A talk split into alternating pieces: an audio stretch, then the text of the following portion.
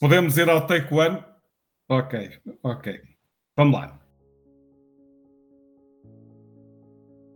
Bem-vindos a mais esta coligação uh, negativa, cheia de, de, de, espírito construtivo para ultrapassar esta semana cheia de crispação. Sou Álvaro Vieira, comigo está a Ana Salopes. Olá. E o David Pontes. Olá. Bem. E é mesmo com o David Pontes que vamos começar a propósito de crispação, porque esta semana tivemos um artigo uh, crispado, no mínimo. No mínimo crispado. E depois é muito as reações. Cavaco Silva tem esse encanto, e é dele que estamos a falar, obviamente, do artigo que o ex-presidente da República escreveu no Jornal Expresso. Cavaco Silva tem essa capacidade de soltar para o demónio na esquerda eh, a reação quase epidérmica que que, que, que a esquerda tem em relação ao, ao ex-presidente e às suas palavras. Eu começaria por dizer que é interessante e importante termos eh, pessoas como a, como a figura de Cavaco Silva a, a intervir no, no, no, no, espaço público. Eu não tenho a ideia de um presidente da República de algo que depois de exercer fique encaixotado para todo sempre numa, numa vitrine, por isso saúdo, na medida do possível, obviamente, as intervenções de Cavaco Silva. Já quanto ao conteúdo, aí as coisas começam, se calhar, começamos a caminhar por, por caminhos diferentes. Eu acho que ele faz um retrato bastante razoável de problemas que o país enfrenta e de que nós temos de facto discutido menos do que aquilo que precisamos. A questão eh, da estagnação económica e do empobrecimento, eh, a, a, divergência que nós vamos tendo em relação a países que estavam atrás de nós e que nos ultrapassam, e eu acho que isto devia ser uma preocupação. Nós estamos à beira do orçamento e estamos sempre mais a discutir os aumentos da função pública, pequeninas mexidas nos impostos, aumentos da prestação, o debate entre o PS, o PCP e o Bloco de Esquerda, e menos, cada vez menos, e eu acho que este exercício também se está a tornar casa de incentivo, cada vez menos uma ideia de futuro e uma ideia de construção. Depois, onde Cavaco Silva chega àquele ponto em que desperta sempre um bocadinho furor é quando ele considera que tudo isto se resume aos males dos governos socialistas e àquilo que ele designa, quase retirando para o caixote lixo da história, da extrema esquerda. E ele diz aquilo ao longo do discurso com alguma, com, eu diria, com algum desprezo por forças que têm o voto dos eleitores, capacidade de, de, de, de participação e, obviamente, um historial dentro da democracia que não é, que não é de desprezar. Eu acho que, que é isto que, que irrita muito esta ideia de Cavaco que de repente despe a sua farda de economista para entrar na farda de, de, de um político assanhado.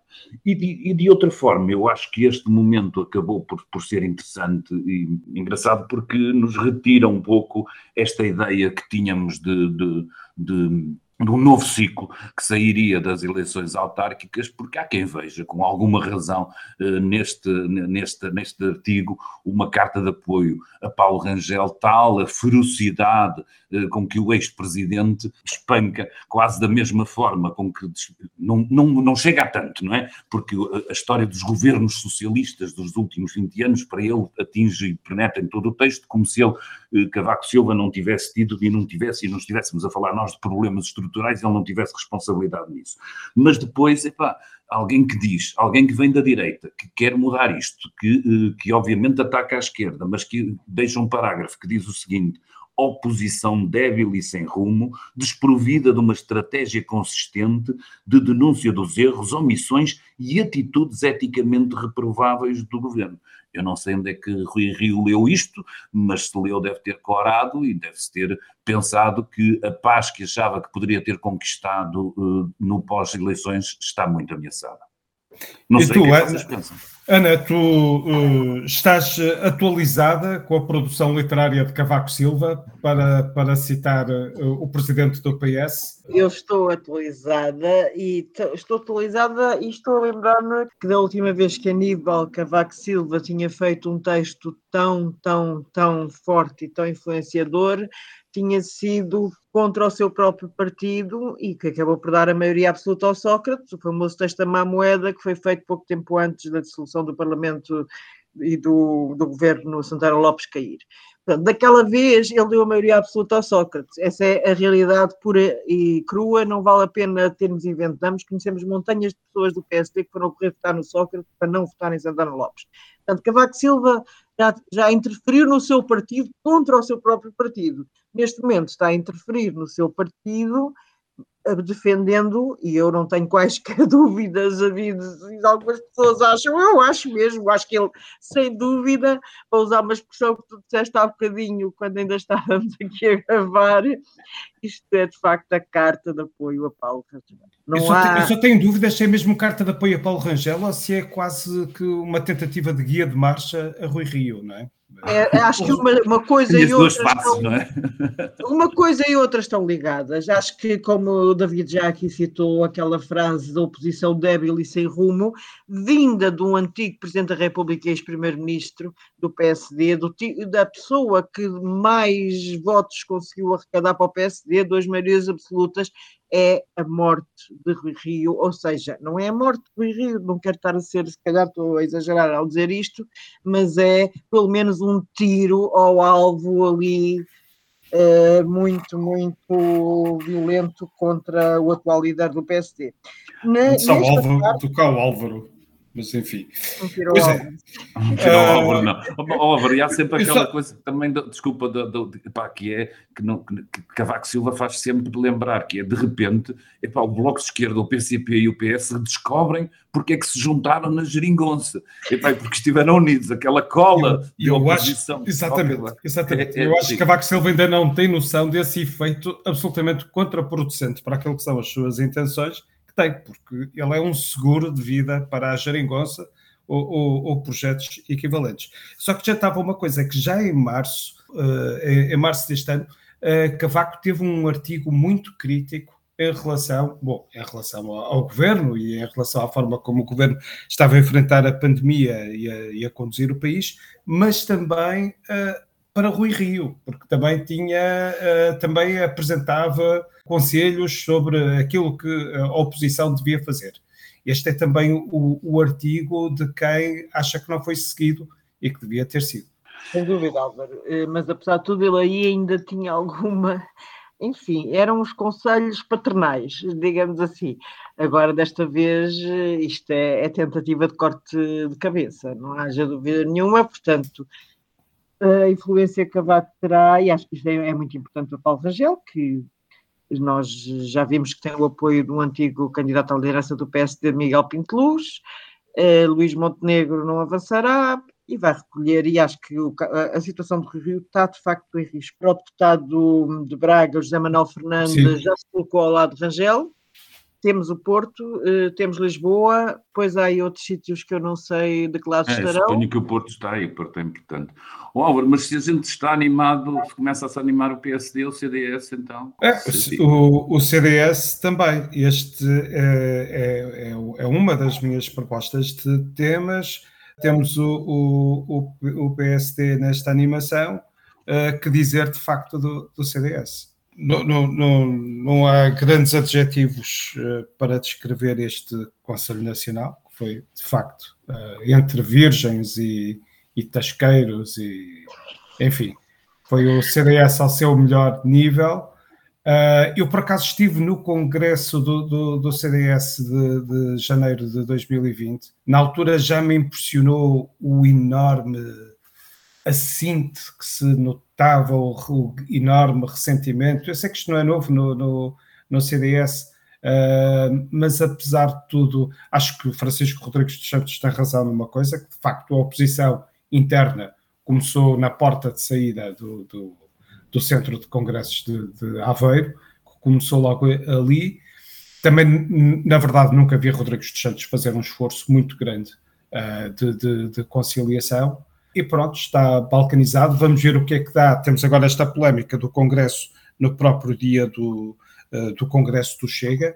Eu não sei se é completamente mau para o CDS uh, ter o Congresso no, no mesmo dia que o Chega, porque parece-me que o Congresso do CDS será bastante mais mediático uh, que o do Chega e que, e que nesse sentido pode retirar algum palco aventura e, e enfim, e se tiver a, a, a violência verbal que, que, se adivinha, até poderá ser bastante atraente para algum uh, eleitorado potencialmente uh, comum. O, o, o, problema, eu julgo aqui que, não sei, que é, que é todos nós começarmos a questionar qual é a utilidade do, do CDS, não é?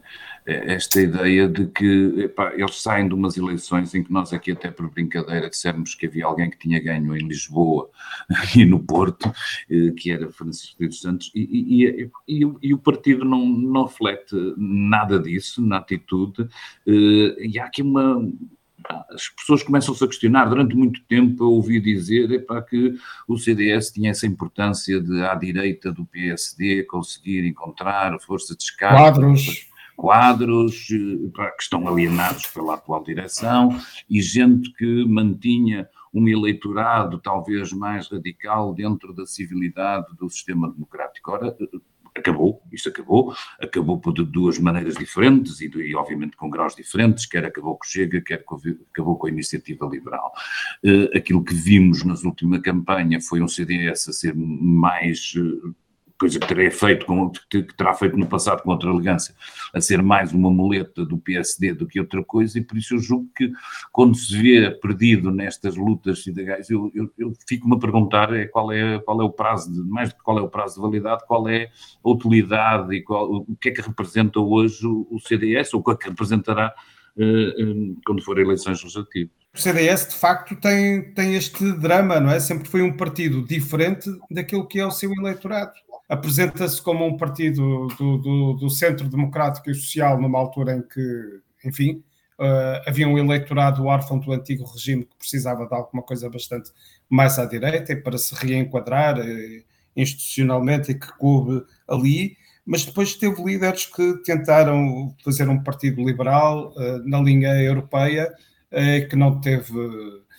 um partido que pudesse ser liberal do ponto de vista económico mas também do ponto de vista dos costumes, menos eh, conservador, não conseguiu. Eh, eh, em princípio, parece que foi preciso nascer a iniciativa liberal para conseguir fazer algo que também estava, no, se não na matriz fundadora, pelo menos na, na tradição do CDS, e depois também uma certa direita mais musculada, aquela da, das herdades e das samarras, que nós uh, vimos uh, pareciam uh, personagens saídas de um romance os agrobetos, os agrobetos? Os agro, agrobetos os agrobetos já são muito cosmopolitas e muito contemporâneos. Eu, eu, eu acho que era mais, era mais uh, uh, eu acho que era mais de um romance do José Cardoso Pires ou de uma coisa neorrealista do Alentejo. Mas se continuarmos uh, nessa de documentário, os casacos de tweed também, aquela versão britânica, eu julgo que havia um papel para isso e tinha ah, esses foram, esses foram os que perderam. Esses, isso, quando nós éramos muito pequeninos. Esse estilo British, esse foi o que perdeu. Foi o que perdeu, janeiro, foi, mas, que, mas conseguiu gerar uma, uma campanha presidencial quase vencedora entre esse CDS. Ah, não, tu estás a falar noutro tipo de tecido, estás a falar nos sobretudos. Os sobretudos do Freitas do Amaral, dos freitistas. A pergunta é qual vai ser a roupa que, que, que os dois candidatos vão vestir. Quer dizer, chamem o polícia da moda, não sei. Eu acho que arriscam a, a ficar, eh, enfim, com trajes bastante menores. bastante menores nas próximas eleições a caminho de facto da extinção. Acho que o CDS vive, vive um momento de, de pré-extinção é um facto que uh, o resultado eleitoral não foi tão mau como era esperado. Obviamente que havia coligações e manteve as câmaras que já dominava, portanto, obviamente que sim. Mas há um problema de facto político de, deste líder de CDS eh, não ser ouvido por ninguém. E isso é uma coisa. Quando... E não ter autoridade interna, não é? Nenhuma autoridade, zero autoridade. Tu tens razão, Álvaro, quando dizes que a campanha contra Francisco Rodrigues dos Santos começou no próprio Congresso no dia seguinte. É evidente que sim, é evidente que os opositores nunca aceitaram uh, Rodrigues dos Santos, nunca aceitaram a liderança, ele também nunca se impôs. Uh, ele vive de costas voltadas para o grupo parlamentar, tivemos agora a admissão da deputada Ana Rita Bessa com aquele churrilho de críticas à direção, à direção do partido. Eh, aliás, isto está-se a repetir um bocado o que se passou com Ribeiro Castro e Paulo Portas noutra, noutra época. Uh, e o grupo parlamentar portista, para usar a, expressão noutra época, uhum. aquelas duas aulas não falam uma com a outra, não há diálogo possível entre, num partido que é minúsculo, agora imaginem uma agremiação, imaginem que nós, como o Público é um grande jornal, mas imaginem que nós tínhamos um jornal feito por seis pessoas, em que três não falavam com as outras três, isto é o CDS, neste momento, e não sei onde é que isto vai acabar, acho que realmente apareceram como se diz em inglês, outlets da mesma área, uh, dois recentemente, tanto a Iniciativa Liberal como o Chega, que uh, muitas daquelas pessoas do, da Samarra que tu falavas há bocado, Álvaro. Uh, estão no Chega. Estão no Chega, estão no Chega, de facto, se aproximaram. Estão no Chega, quer dizer, estarão no Chega. Podem quiser, estar no é? Chega, sem dúvida, que se aproximaram do CDS a seguir ao 25 de Abril. E os psicólogos que tratam a homossexualidade também já, já se passaram para já, já estão a, a, caminho do Chega, não é? Sem dúvida. E, e depois há, há, uma parte que obviamente engrossará as hostes da iniciativa liberal, que, enfim, apareceu como um partido novo e, e, e tem uma, uma, uma hipótese de conquistar mais depressa pessoas mais jovens, nomeadamente o voto jovem de direita, eh, às vezes de direita não como também há, existe a esquerda, a direita não classificada, ou seja, a direita não partidária, é um voto das pessoas pode ir mais depressa, as sondagens dizem embora as sondagens nos tenham enganado em relação a Lisboa, mas eh, de que esse voto pode ir para, para coisas mais recentes, e o CDS se calhar acaba, e, e partidos acabaram em Portugal, não será o primeiro, este pode fazer-nos mais confusão porque é um partido criado logo a seguir ao 25 de Abril Sim. e que também, é, também deu a sua cota parte para a Fundação da Democracia. E que foi um partido uh, embora, governo, é preciso embora esquecer estivesse, parte, não é? E deu, eu acho que a sua cota, sim, o governo, o governo Mário Soares, de 1977. Não, não, é, os governos, os governos Sim, mas recentemente. Os governos do PSD, AD, tudo isto, é, uma, é um partido histórico português e que teve também esse, como dizia o Álvaro, esse lado de ter conseguido integrar na democracia uma data de pessoas simpatizantes da ditadura. Essa coisa é importante. Conseguiu, foi um papel importante, foi, foi crucial nesse... reciclá-las, conseguiu reciclar para o novo regime pessoas simpatizantes do anterior foi sem haver... Fundamental, fundamental. Sem dúvida. Agora não sei o que é que vai acontecer. Uh, acho que, ao contrário, enquanto acho que uh, Paulo Rangel pode perfeitamente ser o futuro líder do PSD, não tenho a certeza se Nuno Melo pode ser o futuro líder do CDS. As contas são mais difíceis de fazer. E, aliás, uma das razões, Álvaro, está escrito nos textos da Sofia Rodrigues, porque porque o Nuno Melo queria adiar o mais possível o Congresso, era para poder andar a fazer campanha, porque ele tem noção que, sim, claro. Quanto que mais rápido, a situação é precária. Sim, sim, sim. E, e depois agora, também uma, há, há, outra coisa muito engraçada, é que o próprio Nuno Melo não é propriamente, enfim, o rosto mais querido do, do grupo que, que vai representar. Não é? Não é. é. Tens toda a razão. Não é, não porque é. ele é de características bastante diferentes, mais aproximada, se calhar, com uma direita um bocadinho mais caceteira e mais, e mais disponível para, para os casos, para a Nesse para a campo, confusão. Alguém, é exatamente, alguém há, alguém há de ter pensado, se calhar é o que nos convém mais nesta altura. Neste momento. Eu, eu, eu, não sei se é pior do que isso, Álvaro, não sei se é o que nos resta. Só. Ou é se algo que nos está a aguardar. Uh... Aquilo que nos resta, não sei. Eles, apesar de tudo, é um partido com quadros, é para a questão de saber é se alguns deles poderiam ter ambição de fazer. Paulo Porta, julgo eu, estará já mais afinado com esta, com esta sucessão e por isso as coisas podem ter ali algumas hipóteses de mudar. Pois há as, as intrincadas, como a Ana chama a atenção, as intrincadas contingências dos aparelhos que dominam para lá daquilo que é a opinião pública e publicada e, esse, e era isso que ele, que ele no Melo quererá contrariar e ter tempo para se calhar de fora para dentro, eh, tomar conta do, dos votos necessários para, para, para, ser líder. Não vai ter tanto tempo para isso.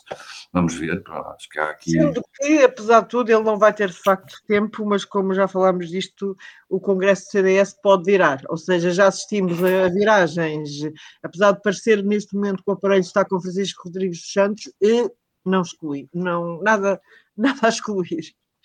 Não é nada a declarar, mas pronto, nada a excluir. Nada a excluir. Vai ser interessante agora é esperar um bocadinho. Vamos avançar nos temas. Eu posso começar. Eu queria falar do Orçamento de Estado, que desta vez, felizmente, o Ministério das Finanças marcou já a conferência de imprensa para amanhã de manhã, porque costuma ser às 23h14 que eles decidem marcar a conferência para, para a outra manhã. Agora, eu começo a. Não sei qual é a vossa percepção sobre isto, mas ouvindo os discursos de Jerónimo de Souza e de outros dirigentes comunistas, eu começo a pensar aquilo que nós íamos dando como certo, que era o PCP, viabilizar o orçamento através de uma abstenção, pode não estar garantido. E poder, desta vez, acho que o PCP vai vender muito cara a pele. Muito, muito, muito, muito, muito cara. O PCP, eh, as autárquicas eh, não correram bem ao PCP, perdeu câmaras, perdeu mais câmaras do que as que tinha perdido já nas últimas eleições de 2017. Portanto, a, a, situação do PCP, aliás, os discursos são muito interessantes porque os discursos agora eh, não falam de medidas concretas, de exigências concretas, falam de, de mudança de paradigma, de uhum. e isto são coisas muito mais profundas, muito Sim, mais deixam profundas. tudo em aberto. Deixam Mas, tudo em aberto. Eu não me admirava que desta vez que nós pudéssemos vir a ter o orçamento chumbado, na generalidade. Uh, não estou a dizer que se possa abrir logo uma crise política, porque o governo pode apresentar outro orçamento. Eu acho que desta vez o governo ou dá muita coisa ao PCP ou está feito ao bife. Não, Ana, o, o, governo tem margem para dar muita coisa, quer porque tem. não tem que respeitar o déficit, quer porque as previsões tem. económicas são maiores do que são melhores do que aquilo que se esperava, quer porque tem aí o PRR. E tu não vês como um sinal interessante o facto do PCP ter, ter deixado ou ter nunca existido muito na ideia de que é preciso mudar a legislação laboral associada ao orçamento. Olha, olha, já eles têm existido, eles têm existido nisso, eles estão Não, mas, mas já deixaram cair, separaram, separaram, ao contrário do bloco. Não sei, eu, há uma parte mas daquilo que tu dizes. Usam uma expressão que não podemos deixar de entender isto como uma coisa global, eh, não estou a, a citar ipsis verbis, obviamente, eh, mas, mas a questão da legislação laboral está a ser desta vez, e este ano, ao contrário do ano passado, era o Bloco de Esquerda essencialmente que insistia nisso, e este ano o PCP também está a fazer essa questão. Eu, Embora eu não acho... seja uma questão orçamental. Eu percebo que haja que provavelmente o PCP tenha essa necessidade, como tu dizes, de, de, de alterar-se de alguma forma e de não ser considerado uh, até para, para aquilo que vem para a frente o, o parceiro fiável. Garantido. Eles precisam de mexer como garantido, é melhor é? expressão. O, o Mas de alguma forma, eu acho que, que, se tu analisares, quer dizer, o facto do, do e, e, tu falaste das autárquicas, o facto do Bloco de Esquerda ter estado fora da negociação e o PCP ter estado dentro, eu não sei se teve grandes reflexos em termos de, de resultados. Analisando, o Bloco de Esquerda não ganha nada com isso não existe, e não tem visto. não existe. Eu só, eu só achava. Em termos autárquicos. Sim, sim, mas acho que no, na maior parte não, não isso não, não significa grande coisa para, para, para, em termos de impacto eleitoral, mas, mas pronto, nas relativas pode ser um bocadinho diferente. E eu só olho também para isto com, achando eu, ao contrário de ti, que, que o PCP estará disponível e nenhum deles correrá o risco de ter uma crise séria neste momento, para o qual não, não estão preparados eleitoralmente, mas também olho, nomeadamente, para a insistência de António Costa em deixar a porta aberta ao, ao, ao, Bloco de Esquerda, como se calhar tu tendo alguma razão de que ele tem necessidade de dizer que há um plano B possível e abrir aqui eh, uma hipótese de rotatividade entre o PC e o Bloco na, na, nas aprovações que lhe desse maior abrangência. Mas a minha, olha, o que me desagrada cada vez mais como cidadão, como quem olha para isto, é, é esta esta ideia de que vivemos um momento absolutamente excepcional na nossa vida política, que é a aprovação do orçamento, mas depois vimos a, vamos para a discussão e estamos aqui a falar de mais uns pós aqui na, na, na função pública, é, e não sinto que perante a importância política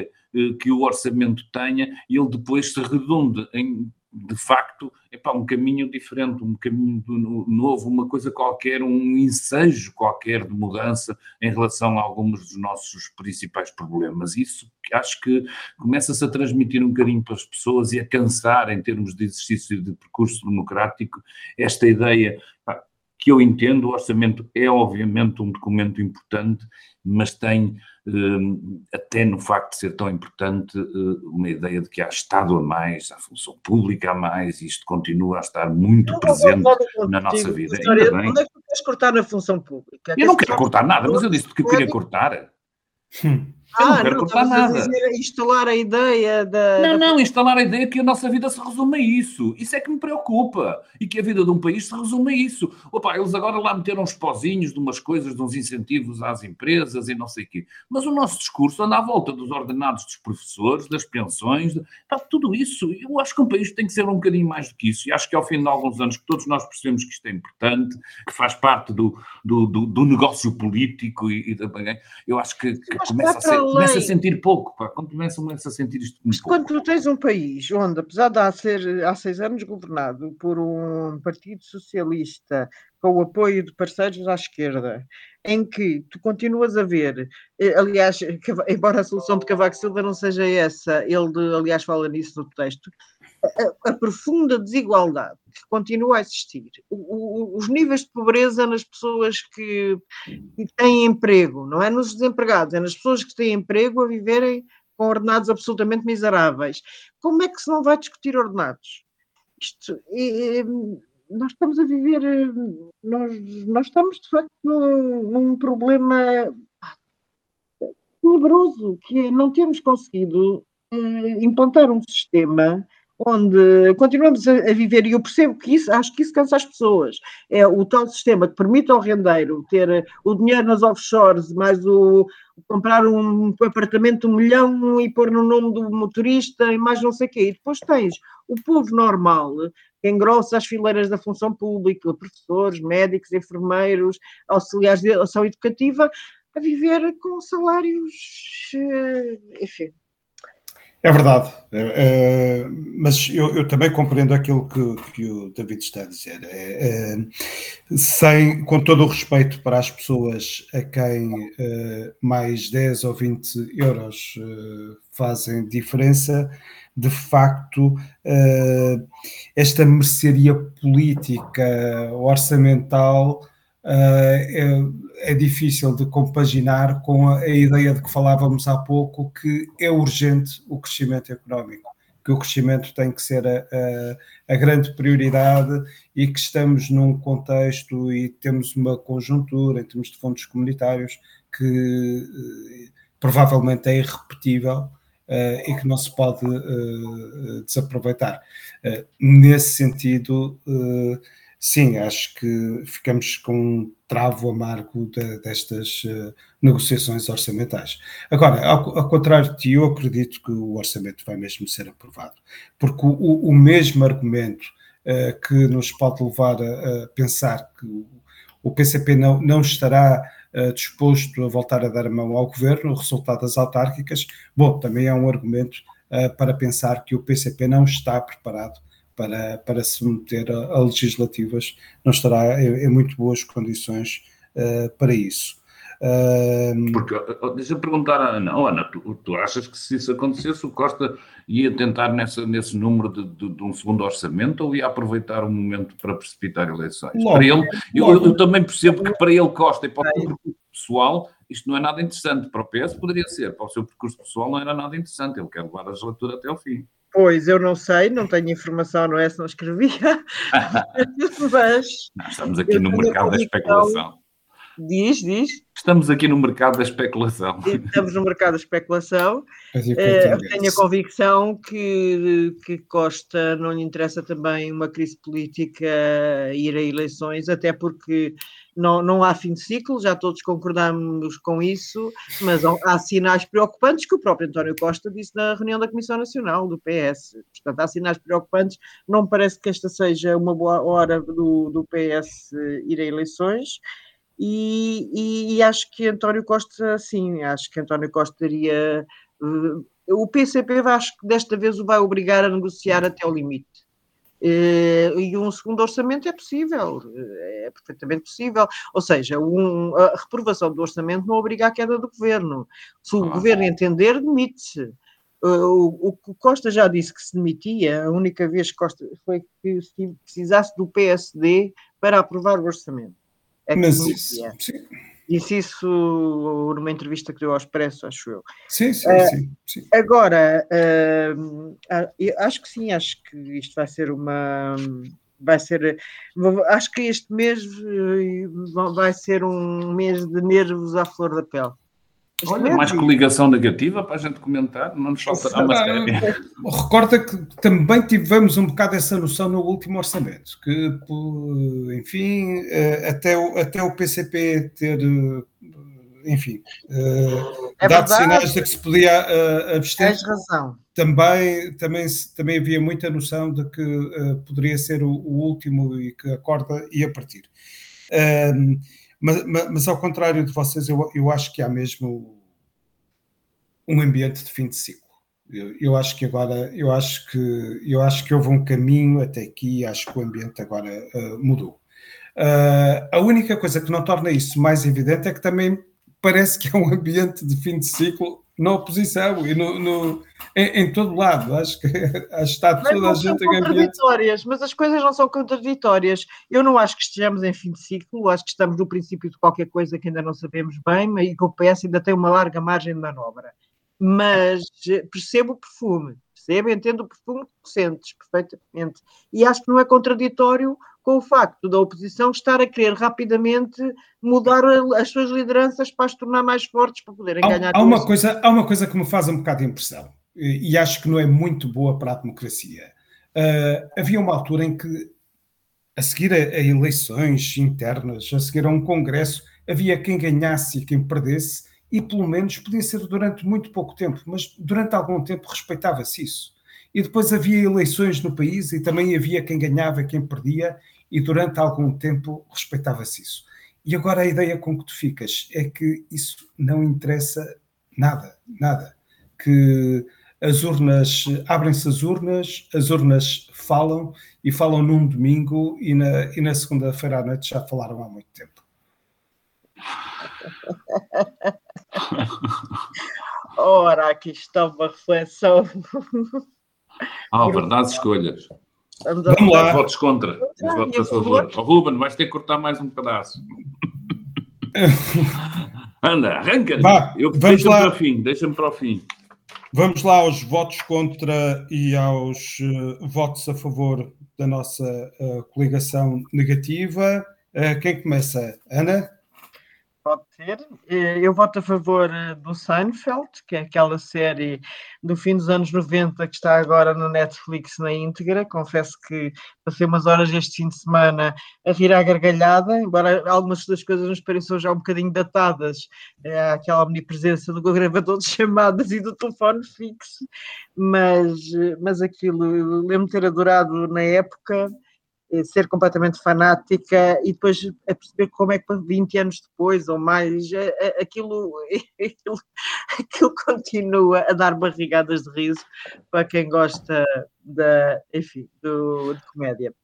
O meu voto contra é para a opacidade das universidades em Portugal e a incrível arrogância e vitimização da historiadora Raquel Varela, uh, nesta questão do seu próprio currículo. Tudo começou com uma notícia do público, onde se contava a duplicação de artigos no currículo de Raquel Varela, e Raquel Varela não tem feito mais do que se vitimizar. A sábado depois contou sobre a exploração que ela fazia do trabalho de bolseiros. Curiosamente, sobre este assunto, ela nunca comentou. E hoje o Diário Notícias descobriu mais uh, repetições de artigos e acho incrível como as universidades, eu sempre achei que as universidades eram um, um sítio pouco recomendável, por nós às vezes falamos de corporativismo em várias profissões e esquecemos o, o, da academia, que é do pior que há, na minha opinião, enfim, do pouco que sei. Também não vou dizer Só... que sei muito, porque enfim, não, Só não mas... confirmar, não é? Um bocado esta, esta tendência nacional de, destas grandes corporações para se não acho que é nacional, se calhar é internacional, e a gente tem tendência também sempre com esta nossa periferia geográfica de olhar só para nós. Mas de facto é assustador pá, como um sítio onde deveria ser de dinâmica, de conhecimento, de discussão e tudo isso tende, tende a ficar pá, fechado e meter-se por estes poços adentro terríveis que, que são, obviamente, destruidores de reputação. Às vezes nem é só corporativo, às vezes é mesmo endogâmico, não é? Casam-se, reproduzem-se.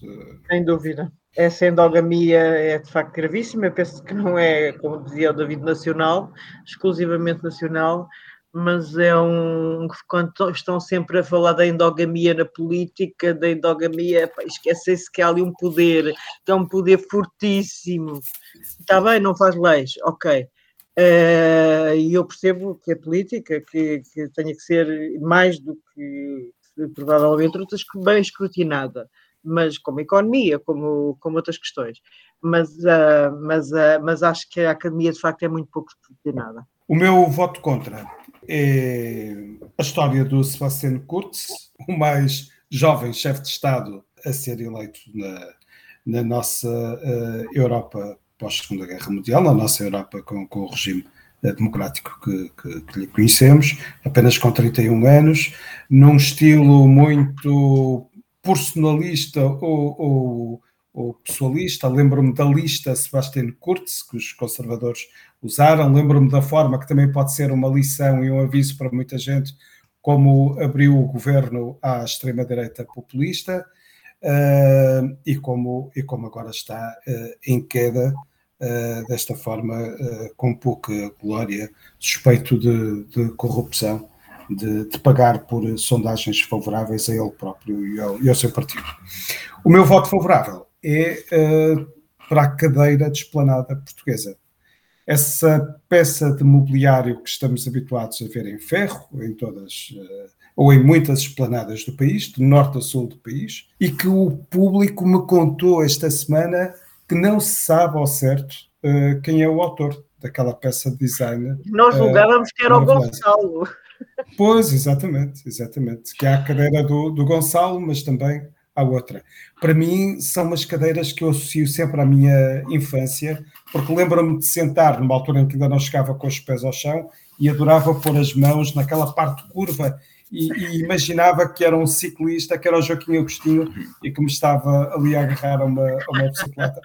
Não, é, uma, é uma peça muito gira e é uma peça e é linda, hiper é confortável, é, é uma excelente É um encanto e eu também acho que é um encanto que os municípios pá, andem a disputar a origem da cadeira como antigamente disputavam o sítio onde tinha nascido o Afonso Henriques e, e o, que eu acho preferível, apesar de tudo. Ou quem é a capital mundial ou universal da chanfana, por exemplo. Exatamente. eu acho que pronto, faz parte desta nossa característica jornalista local e isto é engraçado que seja sobre um objeto de design, é para pelo menos trazemos-no para a frente e, e não estamos só, só lá remetidos para a história ancestral dos nossos antepassados.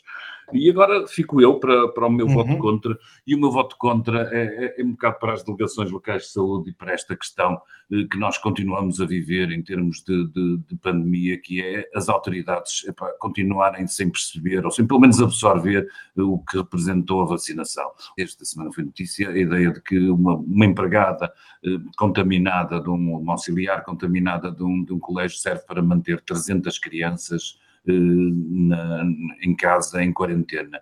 E eu acho que isto continuamos a ver aqui, isto é, é, problemático, porque nós sabemos que isto não acabou, as pessoas podem ter que voltar um dia para casa e pode ter sido complicado e por isso a Direção-Geral de Saúde devia ter, ter mais atenção nas suas contradições que acabam depois por minar a sua autoridade. Eu acho, não acho, não, continuo a não achar normal uh, que os miúdos possam estar ao fim de semana todos juntos aos pulos numa discoteca super cheia, sem máscaras, e depois chegam à segunda-feira e têm que se sentar na sala de aula aula todos de máscara, quando já ninguém neste momento pratica isso e quando eu posso ir sair daqui, ir a um restaurante, sentar-me sem máscara nenhuma num ambiente que é eh, provavelmente muito mais fechado do que uma do que uma sala de aula. O meu voto a favor vai para o último disco do James Blake, é um cantor britânico com algum que tem uma série de, de, baladas, eu diria que é uma espécie de crooner uh, digital. Não sei se ainda não ouvi totalmente e com toda a atenção uh, para poder dizer se este será um disco uh, melhor do que, do que os anteriores dele, mas é suficientemente bom para, pelo menos às primeiras notas, ter despertado a atenção. Acho que é uma música bonita, melancólica uh, e uma maneira diferente para, se calhar, para alguns dos nossos ouvintes de, de, de verem a música e de, e de, encontrarem aqui uma, baladas feitas para o século XXI. Friends That Break Your Heart é o nome do disco. Famous Last Words, o nome do tema como que vos vamos poder deixar. Pronto, até à semana. Até para a semana. Até para a semana. Obrigado, Ruben. Fica por aí também. Obrigada, Ruben.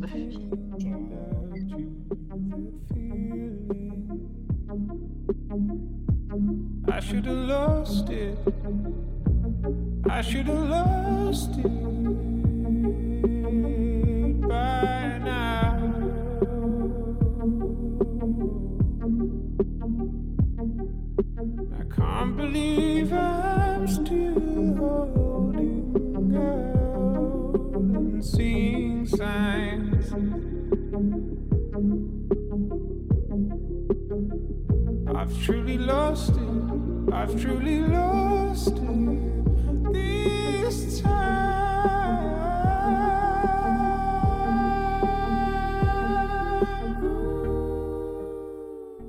O público fica no ouvido.